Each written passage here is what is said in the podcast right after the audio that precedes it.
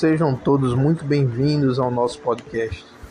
Nós hoje vamos mais uma vez meditar na palavra do Senhor, divulgar mais um pouco da Sua palavra, para fazer com que seu dia seja mais abençoado ouvindo a voz do Senhor. Lá em Deuteronômio, capítulo 32, verso 4, diz assim: Eis a rocha, suas obras são perfeitas, porque todos os seus caminhos são juízo. Deus é fidelidade, e dele não há injustiça. É justo e reto. Bem, meus amados, já perceberam que hoje em dia nós vivemos cada vez mais uma situação caótica? É o trânsito, são o trabalho, dia a dia com os familiares, relacionamentos interpessoais. Parece que nós estamos agitados de um lado para o outro, no meio de uma tormenta, no meio de uma tempestade. E aí Moisés, nesse cântico, começa a fazer uma comparação interessante. Ele compara o Senhor nosso Deus a uma rocha. E quando eu penso numa rocha, eu penso num local de socorro, num local de firmeza, num local que eu posso ficar seguro. Aqui onde eu moro, na cidade do Recife, existe muitas pedras que até deram nome à nossa cidade. São os arrecifes. São rochas submersas e até pontiagudas que elas ficam lá sem se mexer, firmes por séculos e séculos, apesar do mar totalmente agitado ao seu redor, apesar de ondas grandes que batem contra elas, elas permanecem lá firmes.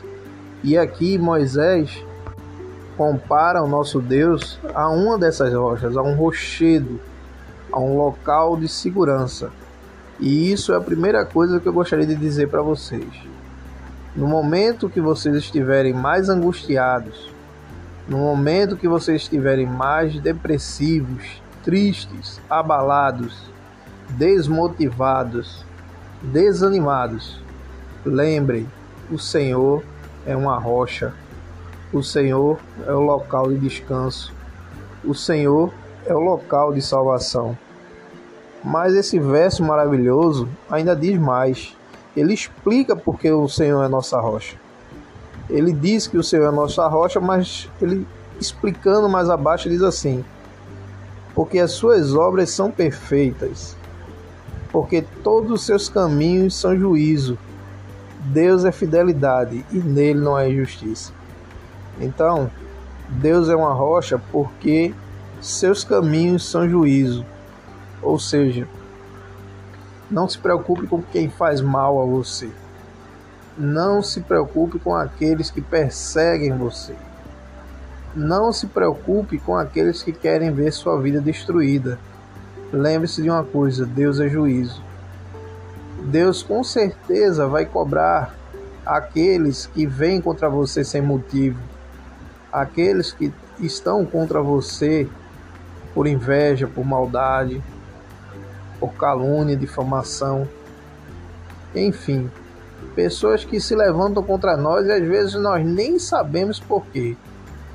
Calma, fique calmo nesse momento e aprenda. O Senhor nosso Deus, Ele é um rochedo, Ele é uma rocha, Ele pode te salvar, porque todos os seus caminhos, todos os seus estatutos, todos os seus juízos, eles são perfeitos e ele diz mais que Deus é fidelidade. Nós podemos mudar de várias formas. Mudamos aí cor do cabelo, as mulheres gostam de mudar as unhas e também renovar o cabelo. Enfim, podemos emagrecer, engordar, mas o Senhor ele permanece fiel. Ele é fiel à sua palavra. Ele é fiel àquilo que ele disse. Então, ele é fiel quando ele diz que irá nos proteger. Ele é fiel quando ele diz que supre as nossas necessidades. Ele é fiel quando ele diz que ele é que vence as nossas batalhas. Então não tenha medo. de enfrentar essa dificuldade, porque o Senhor, ele é fiel. Ele vai contigo, ele não pode mentir. Ele não é homem para que minta, nem filho do homem para que se arrependa. Então aprenda também isso. E por último, eu gostaria de destacar que ele é justo, justo e reto.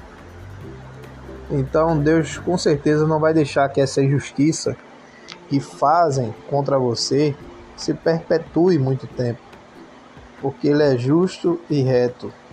Ele é o vingador, ou seja, é ele que traz a justiça sobre aqueles que o buscam, sobre todos aqueles que estão constantemente suplicando a Ele por misericórdia.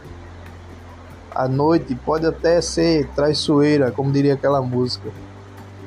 A cruz pode até ser muito pesada, mas lembre-se: Cristo está contigo.